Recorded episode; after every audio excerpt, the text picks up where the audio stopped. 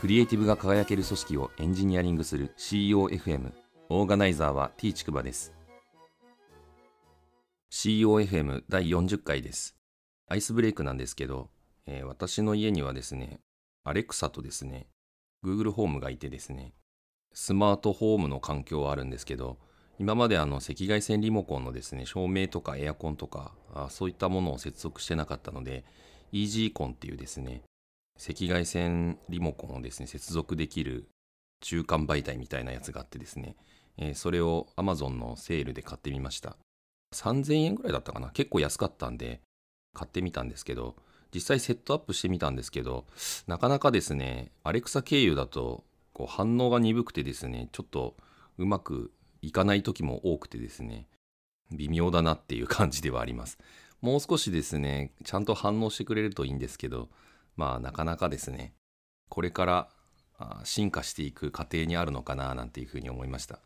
本日の配信テーマなんですけど、えー、管理と制御の違いということでお話をしたいと思います。これ私があのよく言う言葉なんですけど、管理はあのマネジメントとかですね、で制御はコントロールするっていう、まあ、意味合いですけど、まあ、このマネジメントっていうのはですね、まあ、環境を整備したりとか支援したりするっていうことで私自身は捉えています。コントロールに関してはですね逆にその指示とか命令系統みたいな言葉もある通りで一方的に指示をしたりこういうふうにやってくださいっていうふうに命令をするっていうことです。で私自身はですねこのまあ、エンジニアをはじめとするクリエイティブな仕事っていうのは結構専門性が高い仕事で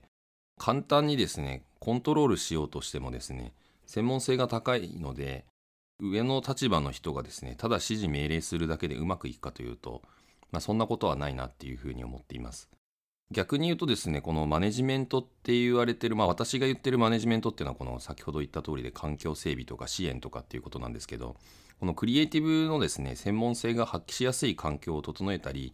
また支援するっていうことが必要なんじゃないかなっていうふうに思っています。まあ、私自身がですね、エンジニアリングマネージャーとしてですね、実際にこう働いている中で感じていることなんですけど、まあ、私自身振り返ってみるとですね、まあ、前職ではですね、あのエンジニアリングマネージャーとしてこう新規事業の開発のマネージャーとして入ってですね、かなりあの 朝から晩までバリバリ仕事してて、どちらかというとこう力で引っ張っていくみたいな感じだったんですけど、まあ、今思えばですね管理と制御っていう意味で言うと、まあ、制御コントロールの方がま中心だったように思います、私がこんだけやってんだからついてこいみたいですね簡単に言うとそういう感じの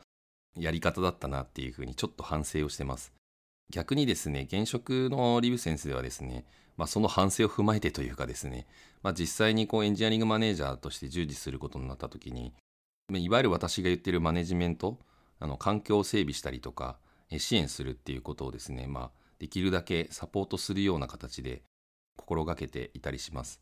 まあ、一方通行じゃなくてですねこのコミュニケーションが双方向であるっていうことが、まあ、結構大事なんじゃないかなっていうふうに思います。コントロールの場合だと指示命令っていう言葉にも表れている通りでかなりですね一方通行になりがちというか、まあ、それをですね放置しがちになるんですよね。コミュニケーションもですね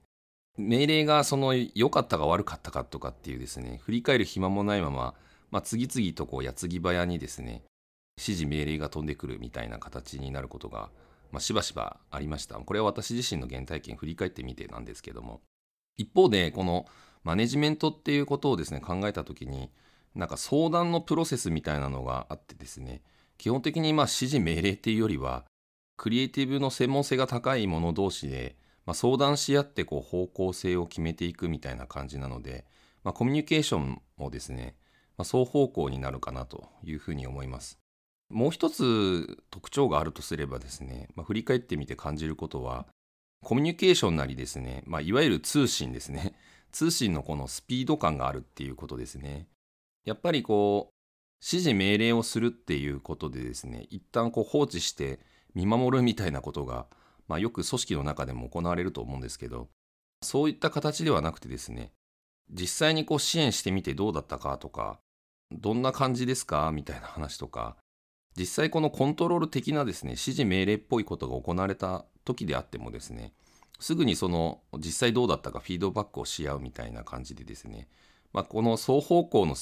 コミュニケーション、まあ、通信だけじゃなくてですね、コミュニケーション自体のスピード感があるっていうのがあ結構大事なのかなっていうふうに思っています。40回目の配信は以上です。ご意見ご感想などあれば、Twitter アカウント t ちくばまで、ハッシュタグは CEOFM です。